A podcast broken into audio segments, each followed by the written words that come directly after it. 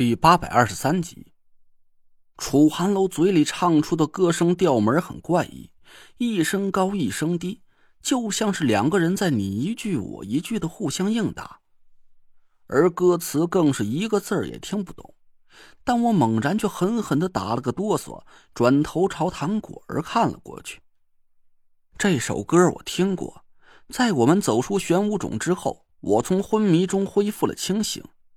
当时我就听见唐果儿正在哼唱着一首奇奇怪怪的小调，那调门和歌词就和楚寒楼唱的一模一样。唐果儿愣了一下，他侧着耳朵听着楚寒楼那边传来的歌声，嘴巴慢慢的一张一合了起来。我皱了皱眉头，虽然我不知道这首歌是什么意思，但我心里总有一种很不好的预感。要是唐果儿跟着楚寒楼一起合唱起来，很有可能会发生什么不可预料的后果。果儿，果儿！我赶紧跑到唐果儿身边，一边拍着他的手，一边喊了他几声。唐果儿猛然清醒了一下，转过头，用那双混沌一片的眼睛看着我。姐夫，我姥爷他，他怎么也会唱这首歌？我仔细看了看唐果儿，他好像并没有发生什么异样的变化，这才暗暗的松了口气。我也不知道，不过这种时候唱歌，他应该不至于高兴到这个份上吧。我紧锁着眉头想了一下，还是先想办法阻止楚寒楼自嗨吧。我从地上捡起了一块小石头，扣在指尖里，对着楚寒楼的方向轻轻一弹。虽然夏风用易筋丸救活了楚寒楼，但他现在已经法力全失，充其量只能说是一个身板还算比较硬朗的老人罢了。我可不敢用法力去攻击他，这是师傅从教我风水术第一天开始就一而再、再而三跟我反复强调过的一个原则。我生怕用力过猛，一下子把楚寒楼打了个透心凉。就控制着指尖的力道，小石子缓缓的朝楚寒楼飞了过去。我眼睛的余光一直都瞟在站在一边的夏风身上，指尖里暗暗蓄着一道雄浑无比的法力。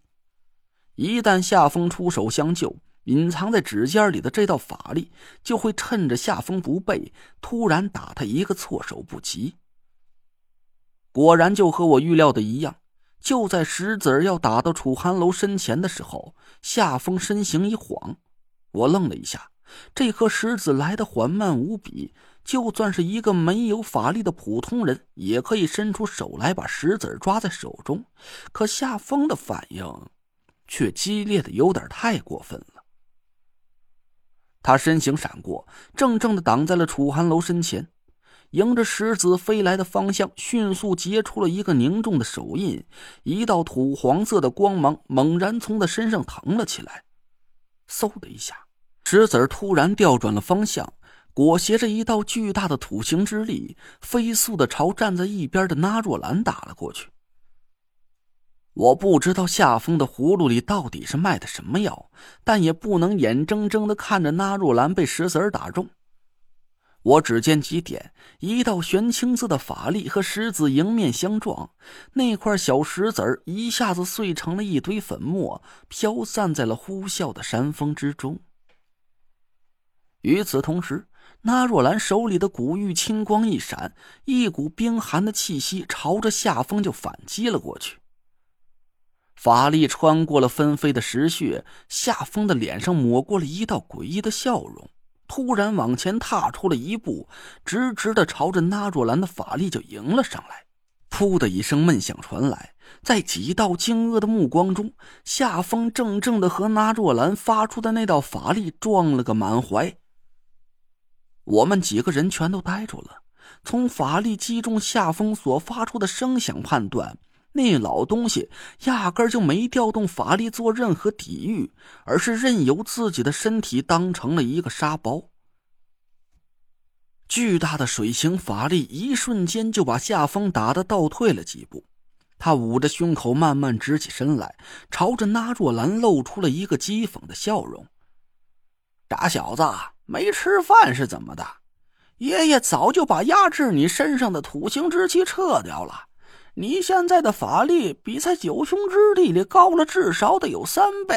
哼，就这，怪不得连秦如花那男人婆都瞧不上你，娘娘闷闷的，估摸着上了炕也办不成什么正事儿。”你，那若兰勃然大怒，她尖叫了一声，手里的古玉咔嚓一声，顿时被捏了个粉碎。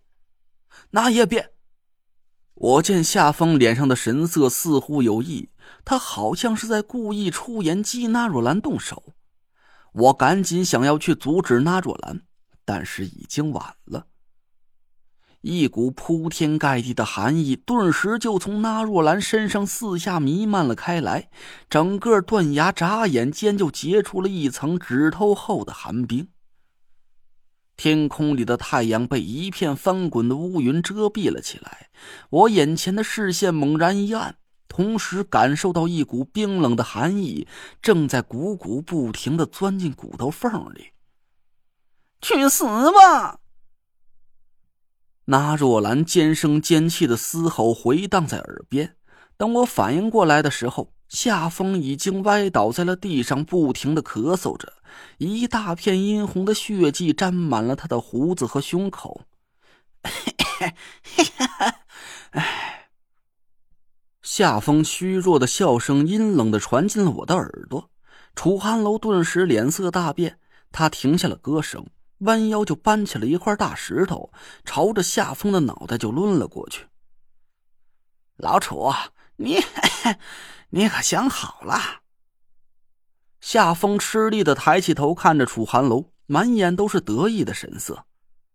你动手杀死我，你自己也捞不着任何好处。麻利儿的把咱约定的事做完了，谁能有本事死在里头，那就看天命了。楚寒楼迟疑了一下，慢慢的放下了大石头，声调突然一高，歌声又传了过来。我和那若兰互相对看了一眼，一起疑惑的摇了摇头。慧文，他俩究竟在搞什么鬼？我靠近田慧文，小声问了他一句。田慧文皱了皱眉头，却没有回答我的话。慧文，你是不是知道什么？我转过头去，盯着田慧文的眼睛。他沉默了一会儿，脸上的神色很怪异。在那短短的几秒钟时间里，田慧文的脸上显露出了很多复杂的神色。他慢慢的抬起头来看着我，微微笑了一下，把头埋在了我的胸口上，紧紧的抱了我一会儿。我莫名其妙的也抱紧了田慧文，脸色很尴尬。这大庭广众的。而且现在我们面临的形势又危机万分，他却在这种时候和我表现出了亲密的举动，这是不是有点儿太猴急了？我低头在田慧文的额头上轻轻一吻，他眼含笑意的抬头看着我，把嘴贴在我的耳朵边上，轻轻的说了六个字儿：“什么？”我一下子就呆住了。